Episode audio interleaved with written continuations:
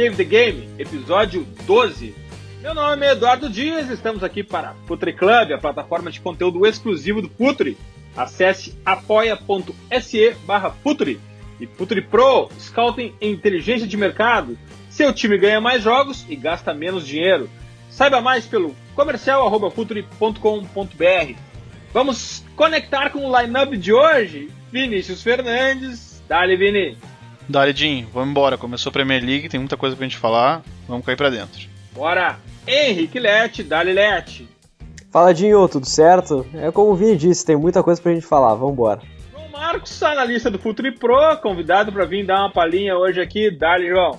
Bora falar de Everton, falar de Tottenham. Vamos começar aí, galera. E o nosso convidado de hoje, Luan Regio, do blog Everton FC Brasil. Seja bem-vindo, Luan. Salve, galera. Um prazer bater esse papo com vocês e vamos nessa. E vamos começar com o Everton. Daqui a pouco a gente volta.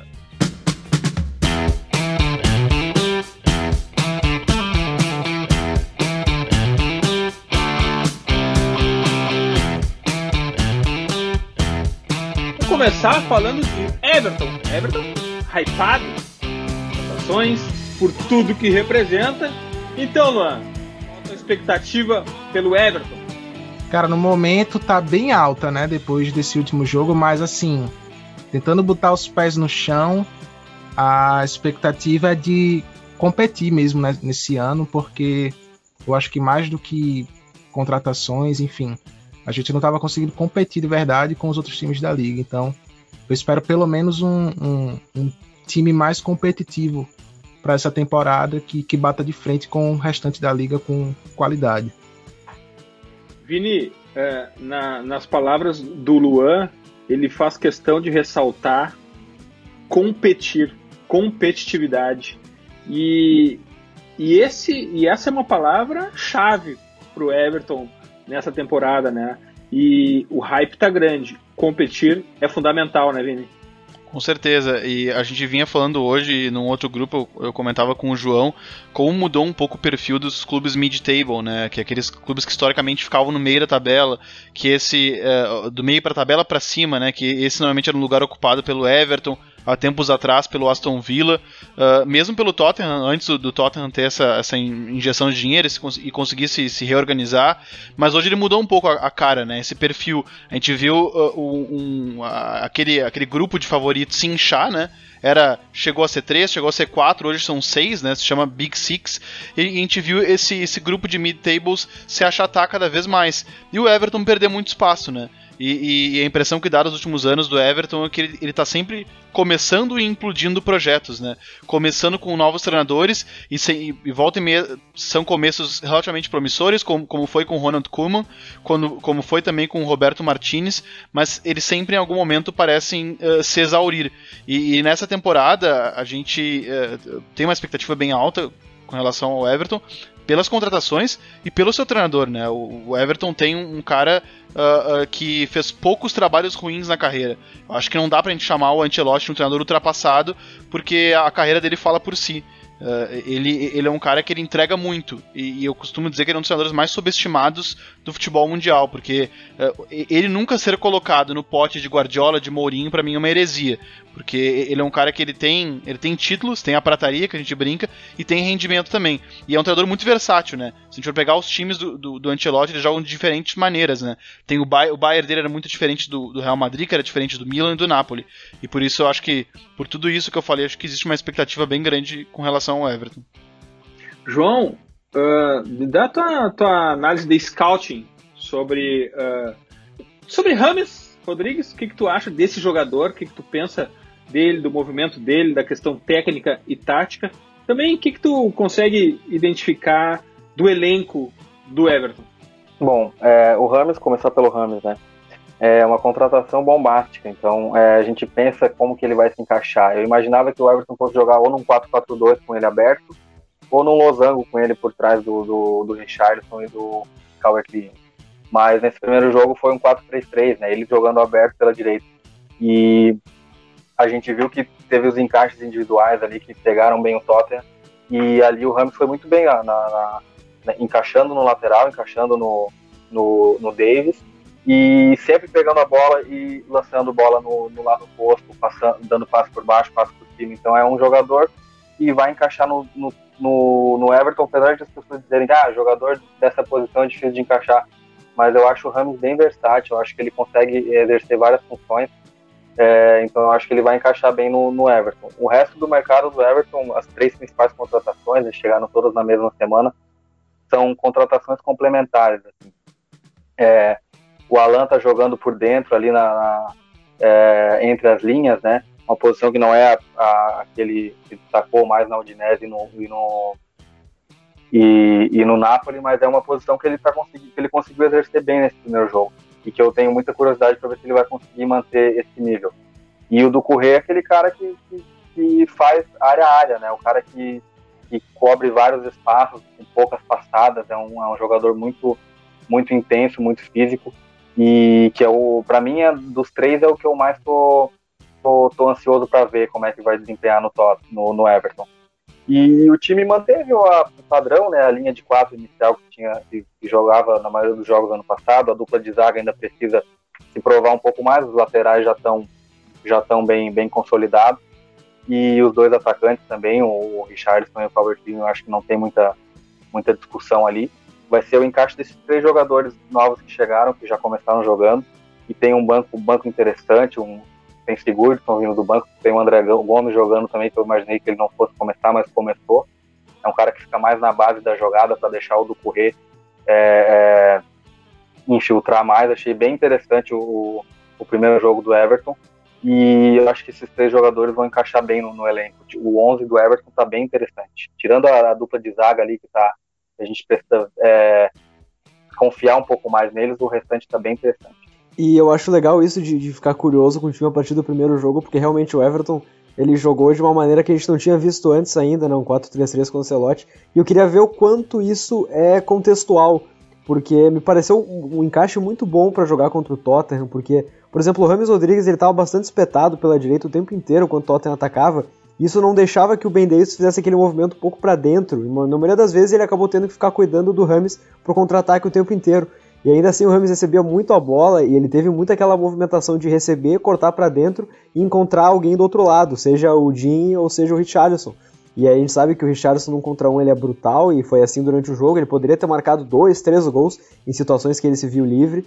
E ele é um cara que também não voltou muito para marcar, ficou lá espetado. Então foi uma maneira muito interessante de, de pegar o Tottenham desprevenido realmente, porque o, o Mourinho, a gente sabe como é que ele. A gente já deve comentar um pouquinho depois sobre isso, né? Mas a gente já viu como o Tottenham vinha jogando e o Ancelotti, sabendo disso, ele fez essa alteração no, no Everton, no, na formação, e eu queria ver se ele vai manter ela pro restante uh, da temporada, porque eu acho bem provável que sim, porque deu bastante certo e encaixou de uma maneira bastante interessante com as características dos jogadores. Eu acho que essa inversão de bola do Rames é, pro Richarlison, a gente viu, o Rames deu se eu não me engano, 10 ou 11 bolas longas no jogo. Então, é, para um jogador que joga na ponta, é um número elevado.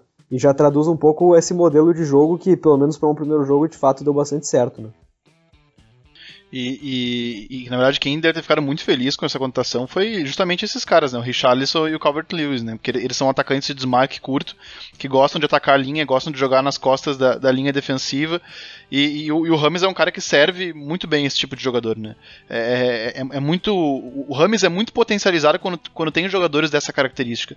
Eu, eu, eu até não sei se exatamente isso foi considerado para uh, uh, uh, a contação, né? Para a contação do Rames, mas é, é, um casamento de características que pode ser mortal, sobretudo em partidas fora de casa, onde o, o Everton na maioria das vezes vai pegar linhas adiantadas, né, e, e espaço às costas. Não sei, não, não sei como é que vai, se o Rames vai ter uh, todo esse espaço para poder usar dessa potencialidade que ele tem nos jogos no Goodson Park, né, que normalmente o Everton uh, enfrenta adversários um pouco mais fechados, com que não oferecem essa, essa profundidade. E eu não sei se ele, se ele vai ter esse espaço, mas, mas ele é um jogador de muito recurso, né, e, e aí, é muito legal essa primeira resposta dele, principalmente porque se questionava muito a, possibilidade dele como um jogador mais uh, uh, clássico, né?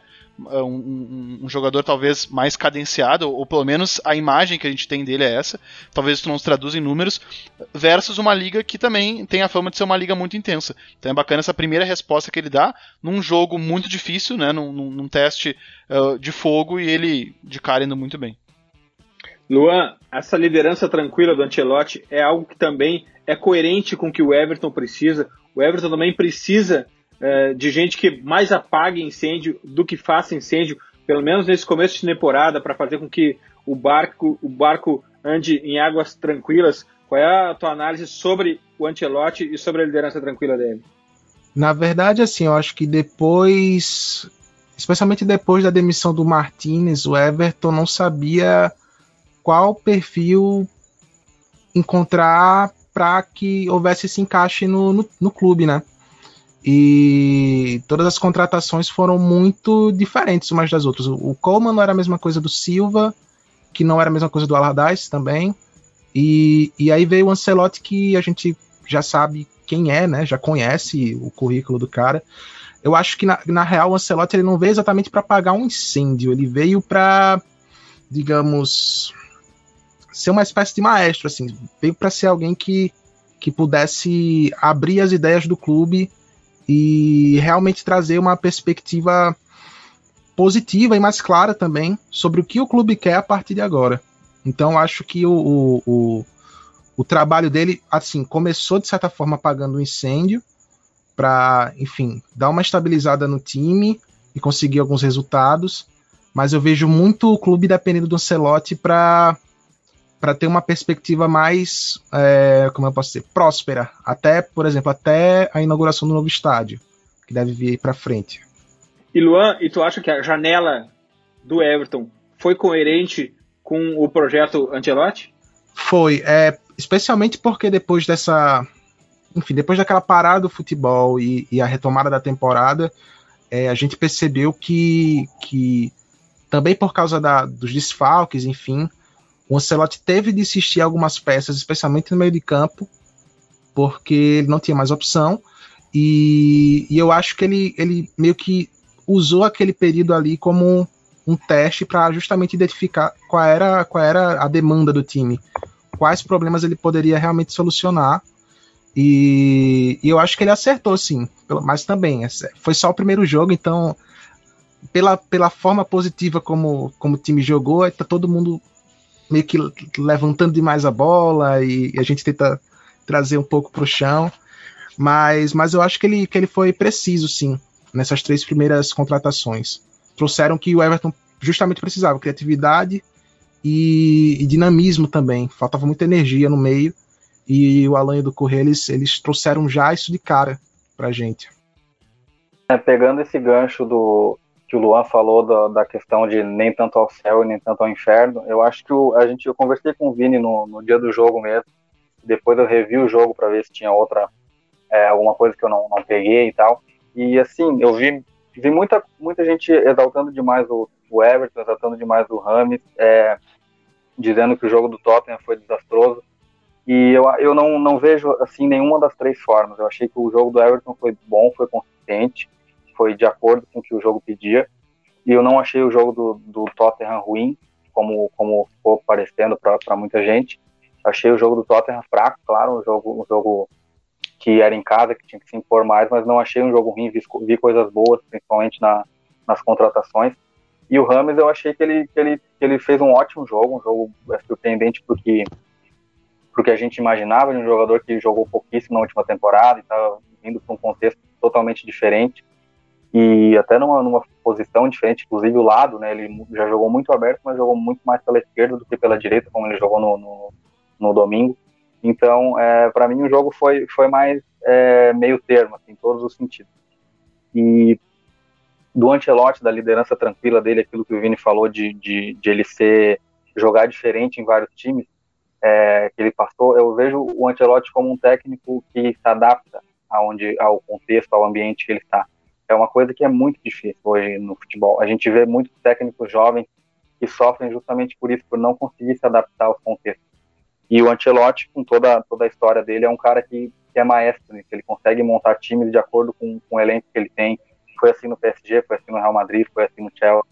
É, o Chelsea dele fez, foi, se não me engano, acho que foi o time que bateu recorde de pontos, recorde de gols, alguma coisa no, no, no ano que foi campeão. E ele veio do, do Milan como um técnico com fama de ser defensivo. Então, O Real Madrid a mesma coisa, era um time, o Real Madrid, tanto do Mourinho quanto do Ancelotti, era time que fazia muitos gols. É, então, é, são essas questões que a gente vê no, no aí, de ele ser um, um treinador super adaptável e, e, eu acho que para o contexto do Everton, agora ainda mais iniciando uma temporada, é, vai ser bem interessante isso, com esse elenco novo que eles montaram.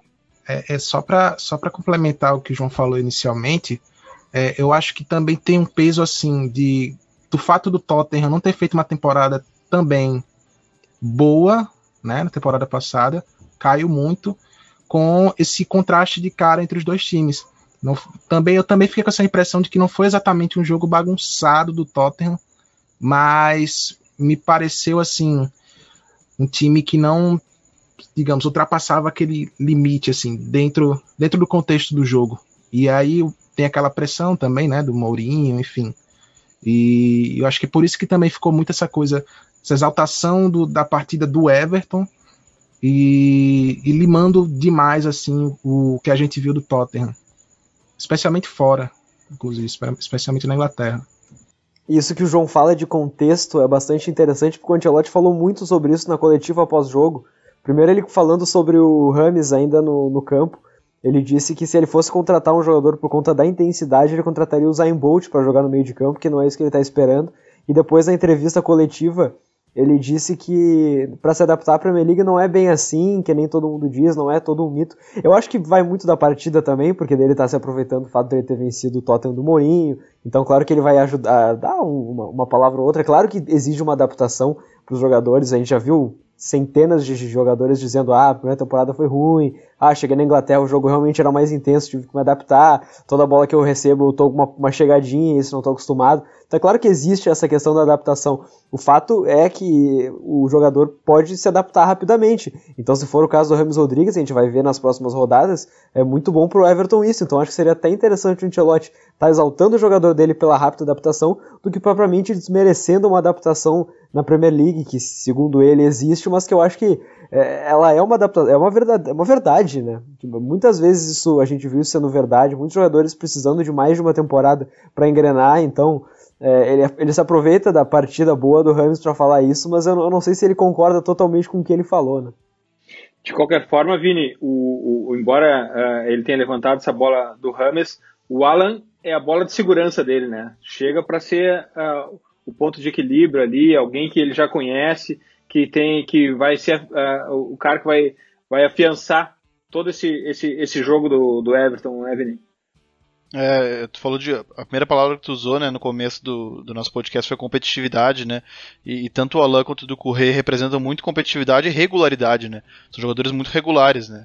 E, e so, so, so, uh, são caras que dificilmente uh, decaem de nível, são caras que, uh, em média, costumam jogar muitas vezes na temporada, tem baixíssimo histórico. Certamente, certamente o Alan vai jogar 30 jogos nessa Premier League. Sim, são, são, são jogadores que têm um, um, um, índice de, de lesão baixíssimo na carreira, um histórico de lesão baixíssimo na carreira, caras que também dificilmente são substituídos, então são jogadores que, que dificilmente se tem do Correr e, e Alan, e aí não tô dizendo que eles são iguais, num time e, e, e esses caras não moldam um modelo. Eles são caras que naturalmente estão os dois no mesmo meio campo, eles acabam moldando um pouco o, o modelo. E, e, o Alan é um cara que uh, ele acabou ganhando muita pecha de só um destruidor, um jogador uh, uh, que mais intenso pela parte defensiva, mas sobretudo com o Sarri, ele foi ganhando uma, uma leitura ofensiva muito grande. É um cara que ele ajuda muito na, na, na progressão do jogo, né? Porque ele toca e se apresenta para receber. Se ele não é um cara que tem um, um grande passe longo, assim, não, não, ele não é o Jorginho, né, do, do, do, do Sarri dos, dos, tempos de Napoli, ele é um cara que ele ajuda muito na manutenção da posse de bola, por isso que o Napoli do Sarri era um time que tinha muita bola, porque tinha na, na figura do Alão um cara que recuperava rápido essa bola, que contribuía para a manutenção da, da, da, posse, né? Justamente por isso, porque ele inicia as jogadas e logo se apresenta. Ele é um cara muito bom, é, é muito confortável uh, ter meio-campistas como o Alain, porque uh, ele está sempre oferecendo linhas de passe. Então ele, ele, ele é um jogador que, uh, pra gente que gosta muito de, de Premier League, ele até demorou para chegar, né? Porque ele é muito bom. E isso que tu falou do, Correio do Alain, é, juntando os dois com o Rames, são três contratações que são é, o Alan e o Ducuré são dois jogadores para serem pilares, para serem jogadores, é, como tu disse, para moldarem um modelo. Caras que vão jogar provavelmente é, 90% dos jogos da temporada, os dois jogadores vão jogar. Então o Everton não vai ter uma variação grande nesse, nessa, nessas duas funções ali no meio campo.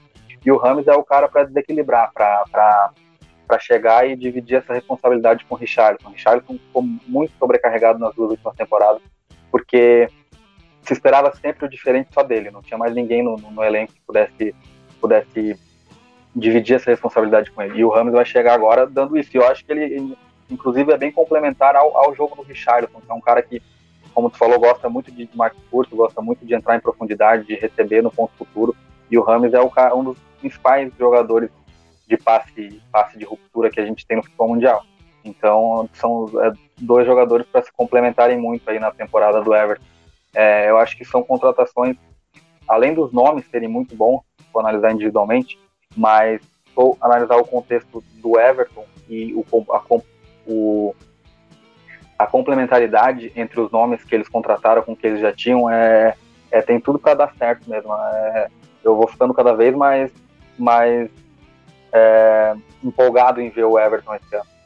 O João veio aqui para subir no, no bus do hype do Everton. Luan, para começasse falando muito em competitividade, qual é a ambição do Everton? É brigar pela Europa? É brigar pela primeira página? É brigar pelo título? Qual é a ambição real? Ou é uma temporada de preparação para um segundo momento? Qual é a ambição do Everton, Luan? Boa pergunta. É, assim, o Ancelotti falou muito em, em voltar a disputar a competição europeia e também falou muito das Copas. Então acho que acho que essa é a mais, digamos, realista também dentre as dentre as ambições do Everton hoje, até porque a gente não sabe é, como o elenco, o restante do elenco vai render para pensar em algo maior que isso, numa Champions League ou até numa zebra de título, que eu acho muito impossível, mas enfim. E, e eu acredito que, que, que a ambição real tem de ser mesmo voltar a esse top 6 ou 7, né? O famoso troféu Everton. E. e também buscar alguma Copa, né? Porque assim, acho que a gente não, não, a gente não fez uma campanha razoável, apesar da campanha boa de Copa ser o título, mas a gente não, não conseguiu sequer passar das primeiras fases é, nessas últimas competições da, da FA Cup, Copa da Liga. Então, acredito, acredito eu que vão levar mais a sério e tentar tentar brigar pelo título de alguma, de alguma Copa Doméstica aí. E a gente vai para Londres agora. Vamos falar sobre o Tottenham no segundo bloco.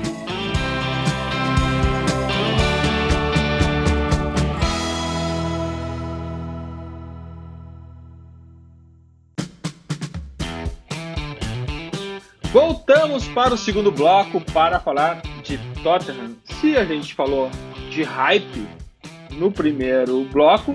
Agora é hora de falar de underdog, Let? Pois é, né? A gente pode pensar que o Tottenham vai, vai ser um time que vai brigar, talvez, por alguma vaga na, na Liga Europa, na Champions League.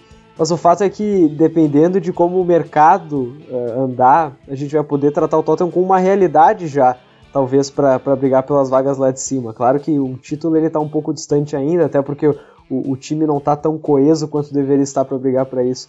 Mas eu acho que um Tottenham que brigaria nas primeiras seis posições, sete posições, certamente vai estar por ali.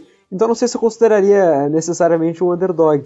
Acho que tem mais para isso, né? Tem um comando do cara que é o Mourinho, que ele sempre. Ah, pode ser gente que, que conteste como o time joga, mas de uma forma ou de outra é, é um time que sempre vai acabar competindo.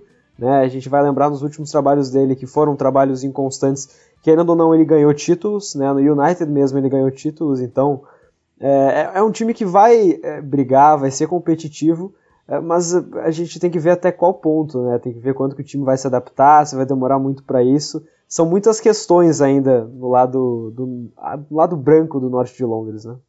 Leti, o Luan deixou uma palavra para a gente em relação ao, Tot ao Everton. Ele falou em competitividade. Qual é a palavra do Tottenham nessa temporada?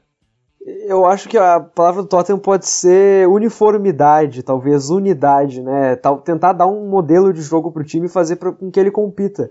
É, eu acho que essa é a grande, a grande questão, né? E os trabalhos do Mourinho eles têm essa característica, de uma forma ou de outra ele consegue fazer o time competir, e eu acredito que essa vai ser a, o grande mistério do Tottenham, né, conseguir adaptar todos os jogadores, isso a gente já viu nesse primeiro jogo de uma forma é, talvez discreta, mas ocorreu, né, uma adaptação do Royberg, a gente entender como ele vai funcionar nesse modelo, a questão do Dort também, que é um lateral que o Mourinho tem uma grande admiração e com certeza vai ser um cara chave para o Tottenham, atacando bastante pelo flanco direito, então é, eu acho que é, é, justamente isso, assim, é conseguir dar uma uniformidade para o Tottenham, fazer o time ter um modelo, fazer o time ter uma proposta, que eu acho que esse é o grande objetivo do Mourinho para essa temporada, né?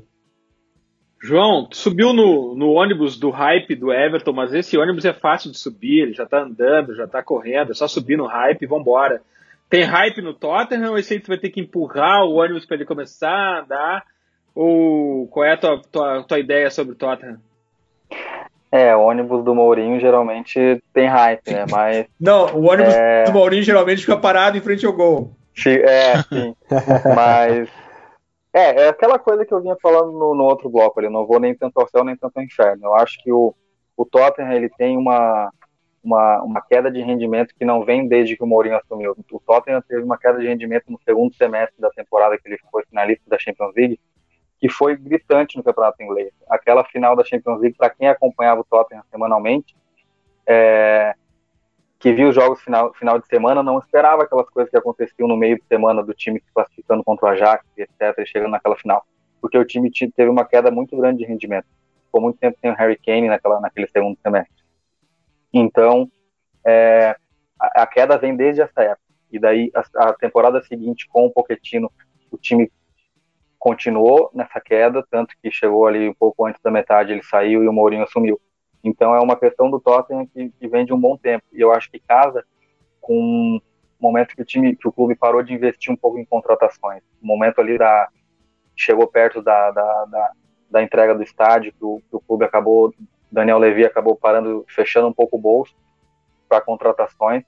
E o time ficou um bom tempo, chegou a passar uma janela inteira sem fazer nenhuma contratação. E na última veio o Lo Chelsea, mas também não veio muita gente. É, e perdeu também, acabou perdendo gente importante, né?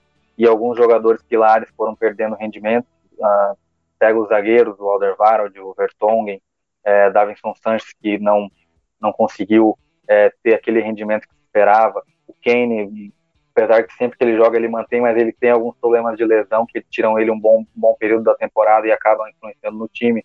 O Som também é um jogador que acaba estudando bastante. Então, é, o Tottenham perdeu, acho que esse bonde já faz um bom tempo. Então o Mourinho está tá tentando reconstruir sem muitas mudanças de elenco, né? É, a, o, o, time do Tottenham hoje eu vejo uma dificuldade grande no miolo de zaga, é uma zaga muito lenta. É, é uma zaga que era para ser dominante no alto, mas tomou um gol. O Calvert-Lewin é, subiu entre os dois zagueiros do Tottenham e conseguiu fazer aquele gol.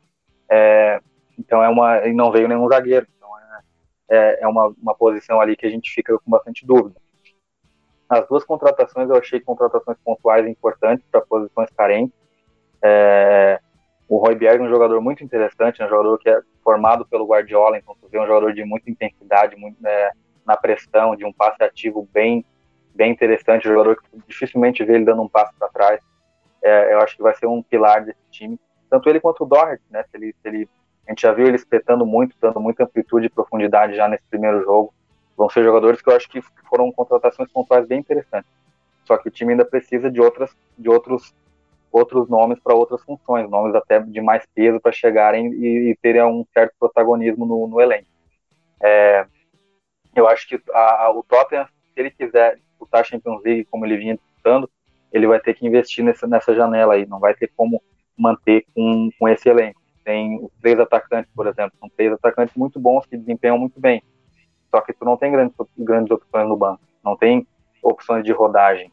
E o Mourinho é um cara que gosta de rodar bastante o elenco. É, os trabalhos antigos dele, ele, ele tinha um 11 ali e dificilmente mudava, mas do, do Chelsea, do Manchester para cá, ele é, um, ele é um treinador que tem, tem rodado bastante o elenco, tem mudado o 11 praticamente todos os jogos. Então, e, e vai precisar de, de, de reforço, sim. E é curioso a gente falar de contratação, porque desde o início da temporada foi meio que pré-estabelecido que o Tottenham ia atrás de um zagueiro, tanto que o primeiro cara que aparece na janela de transferências, o Tottenham tá indo atrás é o Kim Min-jae, zagueiro do Beijing Guan, coreano, até uma contratação que seria bastante alternativa e aparentemente não, não andou. E também se falava muito de um centroavante reserva, porque eu, como o João disse, o Kane tem problemas de lesão sim, muito porque ele é o único centroavante há muito tempo do Tottenham. Ah, algumas soluções foram buscadas, o último foi em 2017, o Vincent Janssen, e ele acabou performando bastante abaixo do esperado. Então, o Tottenham sempre teve essa questão de um centroavante reserva para o Kane, e é difícil, porque o cara ele é contratado, ele sabe que ele não vai jogar como centroavante titular, porque tem o Harry Kane ali. Então o Tottenham tem essa dificuldade do mercado, sempre tenta buscar alguma solução e não consegue. O, Llorente foi uma, talvez uma das soluções mais interessantes que o Tottenham encontrou, porque ele é um cara que, claro que não ia ser titular do time, mas ele acabou sendo muito interessante no momento em que o time estava muito inconstante, não conseguia encontrar uma forma interessante de jogar, e aí o Llorente acabou solucionando esses problemas, né? O Pochettino, é, muita gente fala que ah, é um futebol vistoso, cara, muitos momentos foi bola longa no Llorente, tentar casquinha para o som correr. E isso acabou funcionando na Champions League, que é uma competição de, de competição, uma, uma competitividade maior, e acabou funcionando. Então o Tottenham não contratou um zagueiro até o momento, não contratou um centroavante, e a gente está gravando no dia em que o Tottenham está praticamente fechando com o lateral esquerdo, que é o Reguilhon, que não estava na lista até o momento, não se falava muito de laterais esquerdos, e com o Bale, né, por empréstimo, que é mais um jogador para jogar aberto no ataque. A gente não sabe até como que o Mourinho pode estar pensando em utilizar ele. Então são dois jogadores que aparentemente não eram das posições que o time estava mais precisando. Lateral esquerda, claro, tem o Davis e talvez o Cessenhon, mas é, tudo bem ali, talvez existia um problema.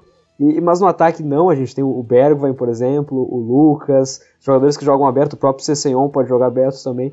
E o Tottenham acabou investindo. Então, será que ele vai contratar mais dois jogadores além desses dois do Real Madrid que podem estar chegando? Seria uma janela fantástica, com praticamente seis jogadores contratados.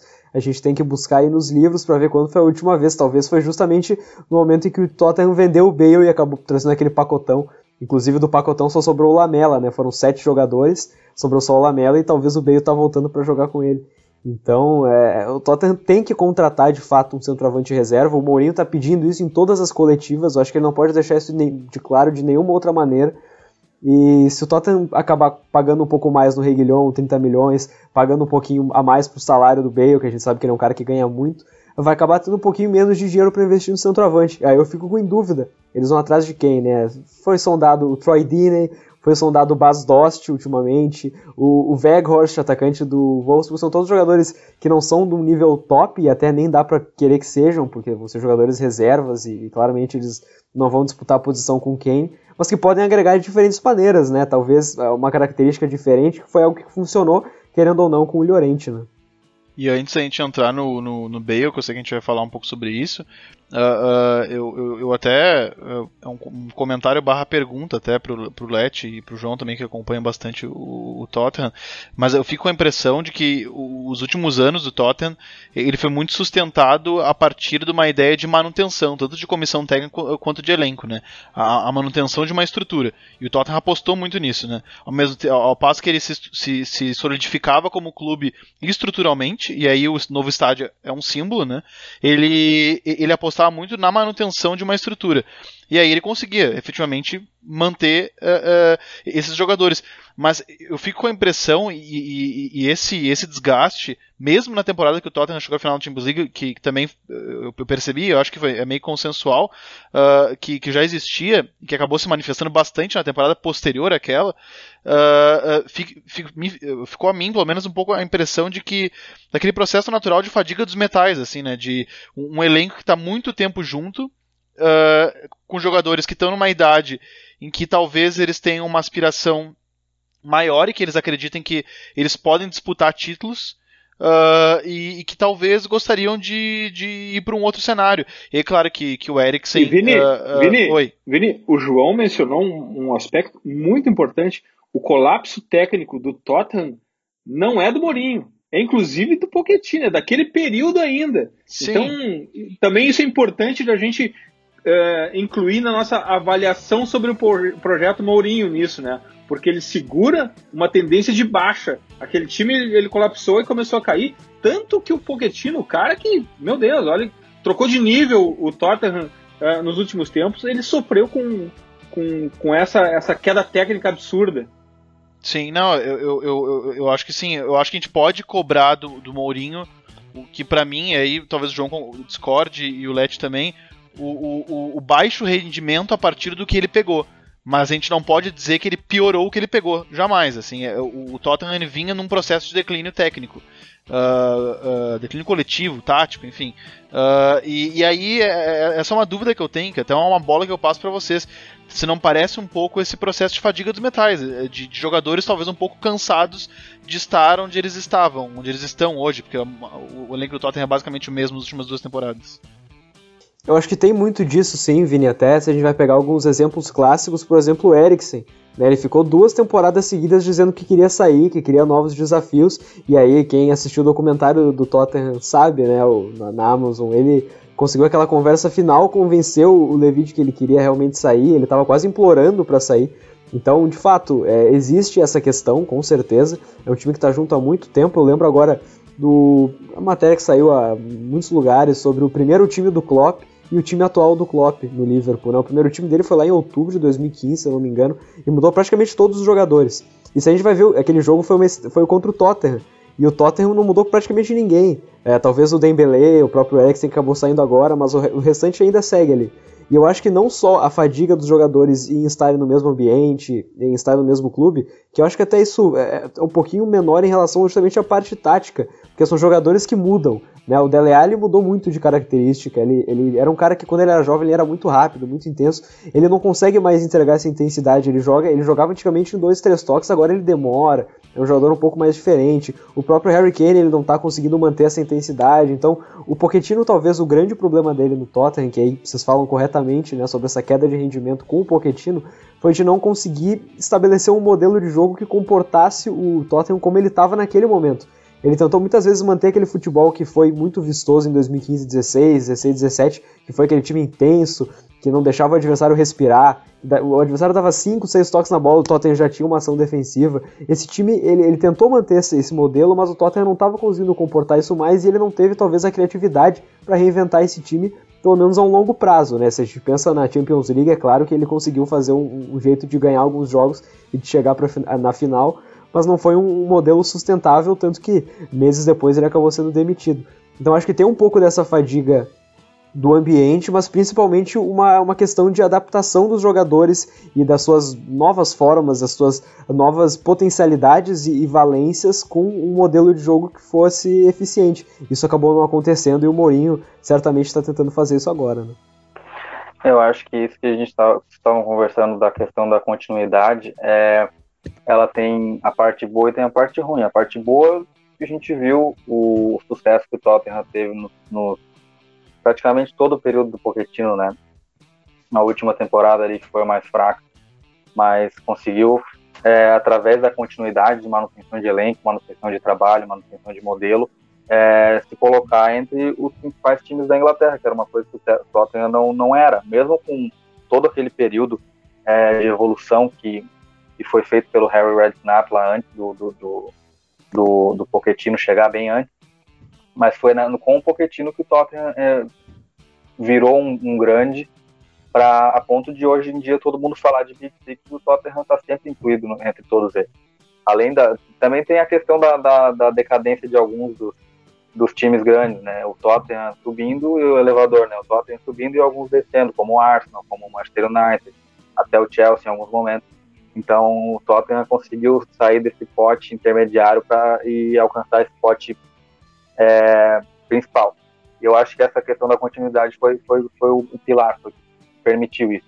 Só que ao mesmo tempo, é, depois de algum tempo, isso pode se tornar é, essa questão da fadiga que o, que o Leti falou.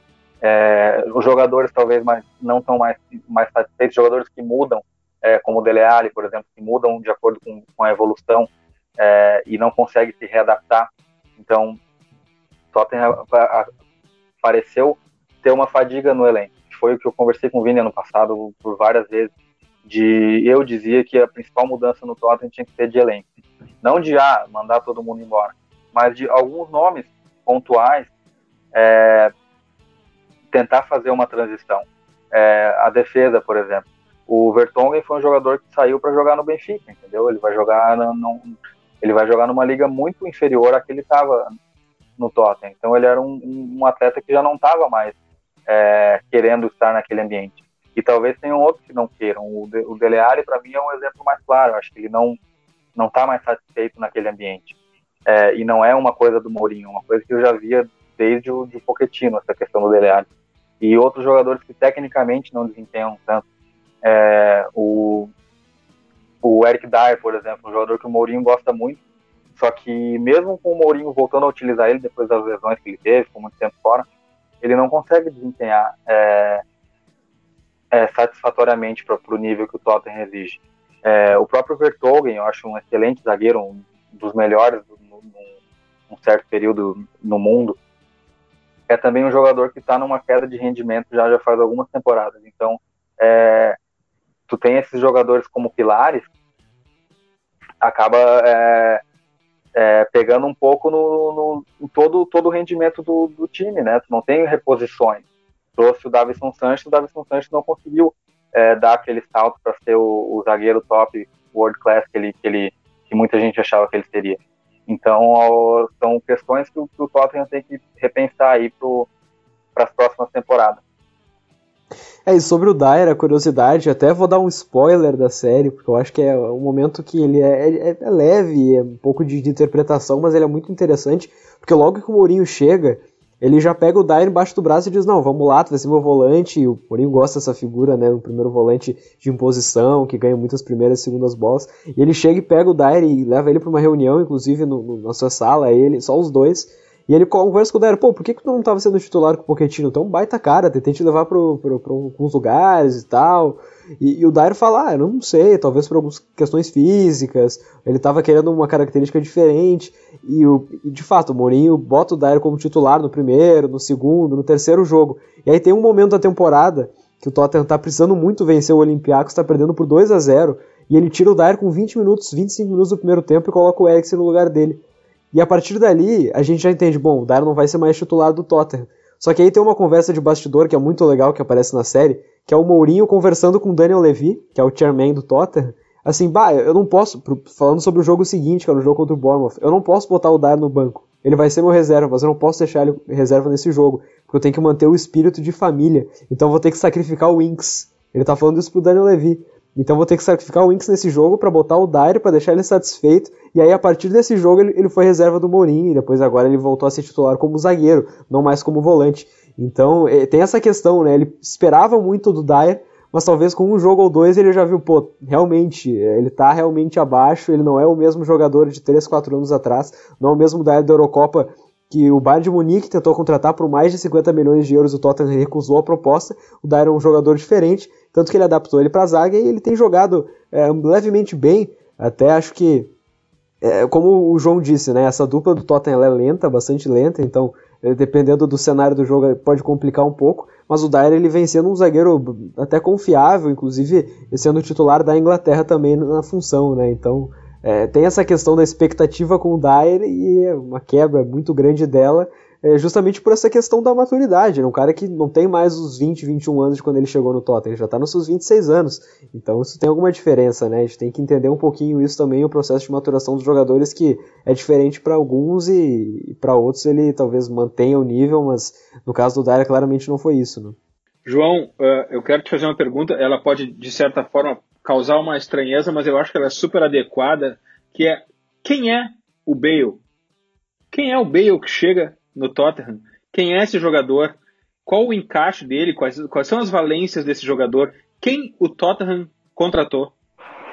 É, quem é o Bale é, hoje é difícil de responder, mas a gente para isso a gente precisa contextualizar, precisa trazer a história.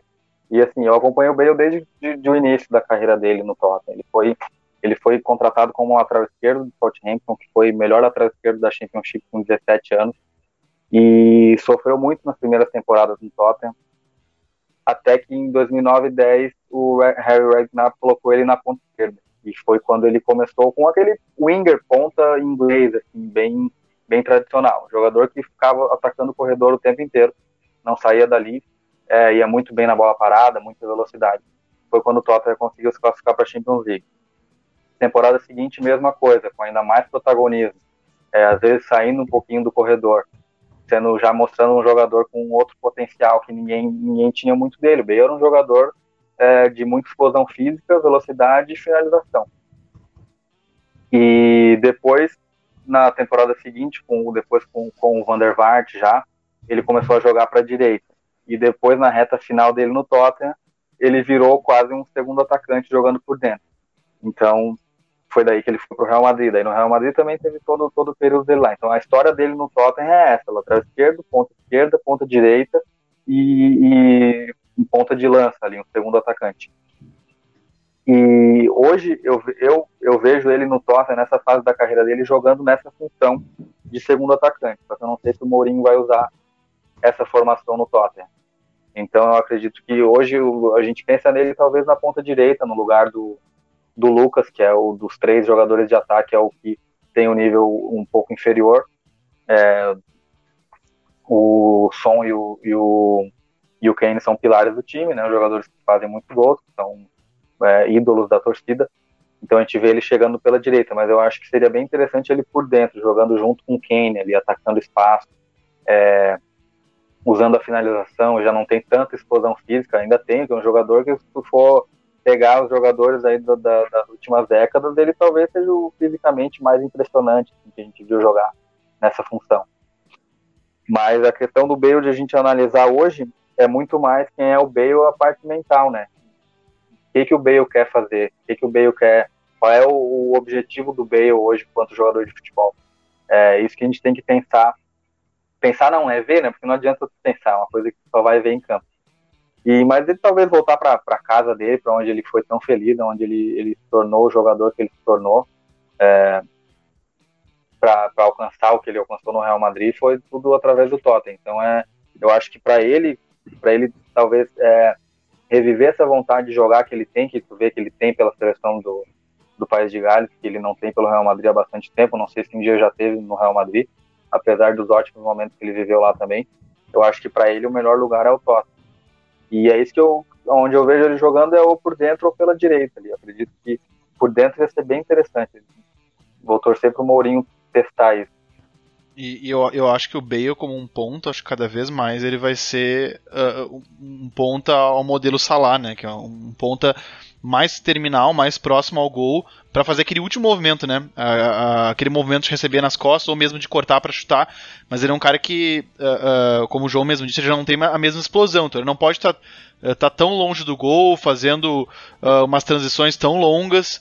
E, e, aí a gente já começa a encaixar Bale, que ainda não chegou, mas né, o que tudo indica vai chegar. Son uh, Lucas, o, o tipo, e a gente começa a ver pontas com característica de fazer essa diagonal e de entrarem na área e concluir. E, e aí a gente vê um Tottenham uh, que, para mim, muito vocacionado a agredir, né? A, a, a, ter jogadores, de repente, inclusive um trio de ataque. E e aí eu não estou comparando exatamente os jogadores, mas uh, num modelo meio parecido de atacar uh, uh, dos pontos parecidos com do, que o Klopp usa no Liverpool, né? Que são pontas que não voltam tanto e que estão mais próximos do, do, do, atacante. Isso Kane não é um, um, Roberto Firmino, porque ele não é o mesmo jogador, ele é um cara que ele também sabe puxar. Ele, ele, ele sabe recuar e, e, puxar marcadores, abrir espaço nas costas. Então acho que a gente tem um Tottenham com potencial humano bastante interessante nas mãos do Mourinho. Bom, deu de Tottenham, deu de Everton, deu de God Save the Game essa semana, mas a gente volta daqui a pouco para saber o que prestar atenção na Premier League nas próximas semanas.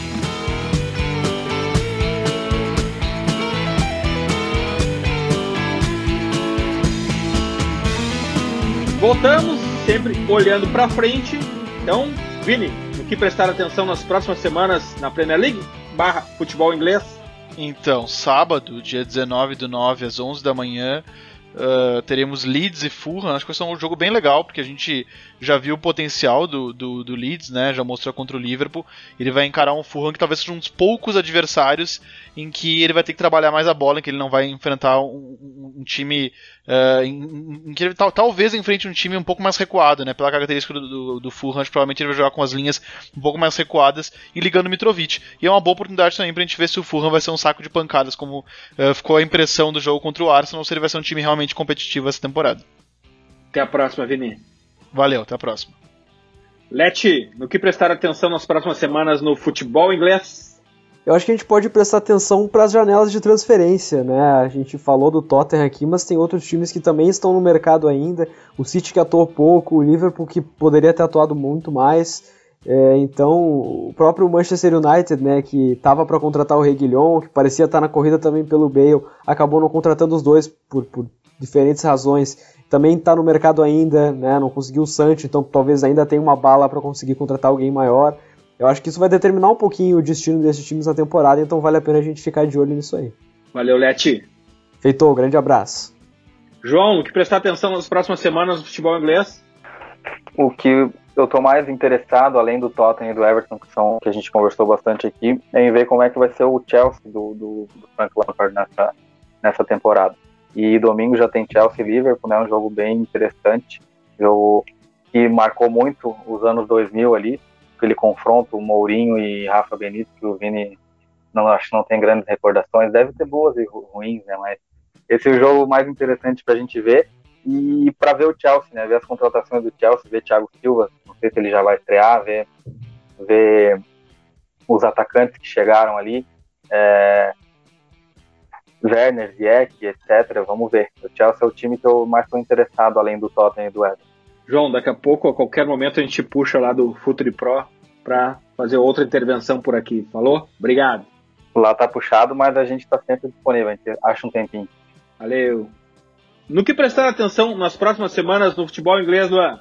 Eu acho que é prestar atenção no desempenho geral do Everton, saber se isso não é uma, um, um cavalo paraguaio, digamos, e, e, ver se o time realmente vai estar encaixado e, e preparado para brigar na parte de cima neste ano.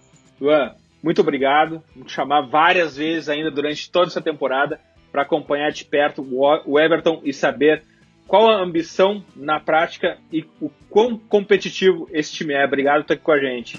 Valeu demais, gente, pelo convite. Agradeço, chamem mesmo. Estamos disponíveis e é isso. Até a próxima. Valeu, nós somos o Futre e temos um convite para vocês. Pense o jogo. Até a próxima.